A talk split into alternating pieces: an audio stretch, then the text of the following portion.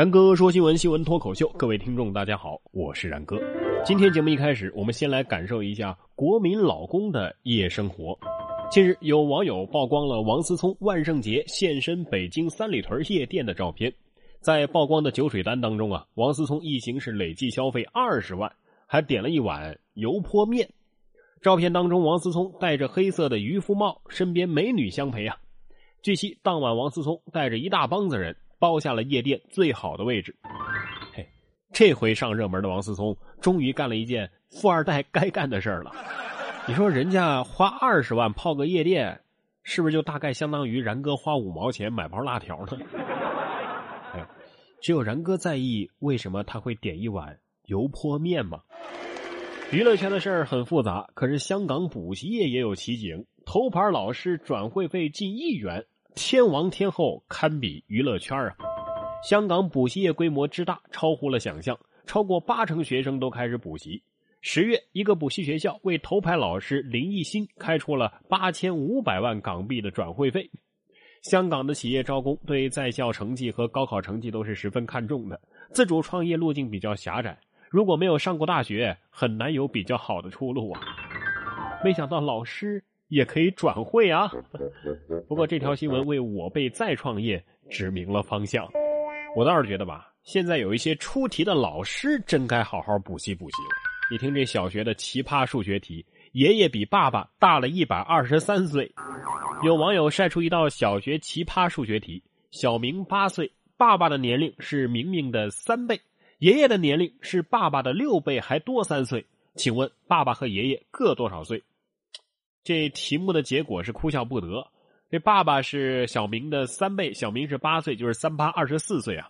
爷爷竟然是一百四十七岁啊！你想想看吧，爸爸的六倍还多三岁，这二十四乘以六再加三，可不是一百四十七了吗？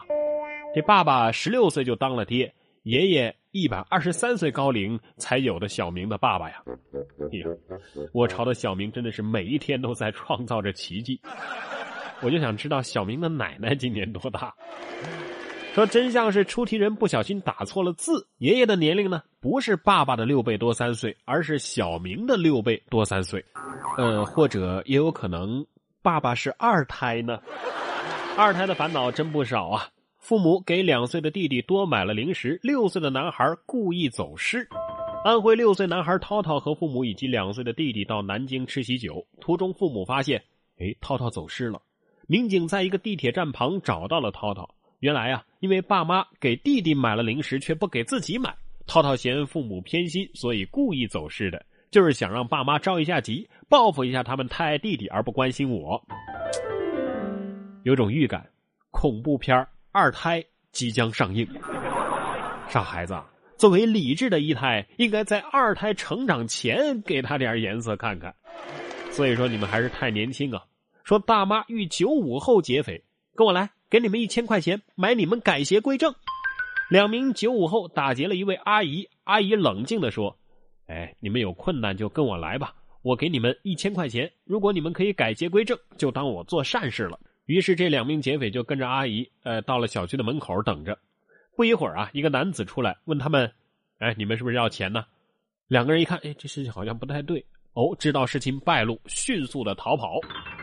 本来以为是一个暖心的心灵鸡汤故事，结果猝不及防啊！人与人之间最基本的信任呢？然哥在读全篇新闻的时候看到了一句：“哦，他是一位金融从业者。”看到这儿的时候，我觉得一切解释都是多余的了。我朝的金融业者，什么劫匪没遇见过？下面这位倒不是街头打劫的，但是也被报了警。美女街头递来避孕套，男子认为受辱报警。近日，在大学城西街，张先生被一位美女邀请参加真人秀宣传活动，不料女孩递给张先生一个避孕套，并且用摄像头对准他。张先生认为受到了侮辱，马上报了警。女孩解释说：“呀，哎呀，我是一家网络公司的户外主播，我是为了提高收视率，呃，所以才想搞这样的户外直播的。”而那位先生可能是这么想的：“嗯，妈妈告诉过我，陌生人的东西不能要。”每当遇到类似的事情的时候啊，总会有人挺身而出。下面这个比基尼营销也遭到了朝阳群众的报警给制止了。某应用软件 APP 公司在北京国贸周边开展比基尼营销活动，引发了关注。不少网友斥责这种行为真的是太低俗了，这是低俗营销啊！记者在现场了解到，这次活动刚开始不久就被现场的保安给制止了。活动还曾经引来热心的朝阳群众报警，而民警赶到的时候，活动已经被保安人员给叫停了。朝阳群众又立大功一件呐！不过这个 A P P 的广告算是白做了，我到现在都不知道它叫什么名字。不过接下来要说的这个前沿科技倒是很适合这些穿比基尼的妹子们。新隆胸技术只需半小时就可以升杯啊，但是药效仅能维持一天。据香港媒体的报道，日本近月流行了一种名为“灰姑娘隆胸”的新技术，只要在乳房注射医疗用的乳酸林格氏液，不足半个小时就可以令女士的胸部升杯一到一个半罩杯。不过呢，呃，正如它的名字一样。就像灰姑娘的仙子魔法，这种隆胸的效力只能维持一天。呃，这意思是充气半小时，待机一整天，是吧？我倒是觉得这产品啊，不应该叫什么灰姑娘，应该叫相亲宝。一觉醒来，D 罩杯变 A 罩杯，旁边的男人应该会很困惑吧？感觉这种体验啊，一天过后就很容易产生依赖性，所以一切其实都在商家的计划之中啊。但是下面这种事情就不是产生依赖性这么简单了。不过效果倒还是不错。女子感冒拿毒品当药，吸毒之后狂做家务，停不下来。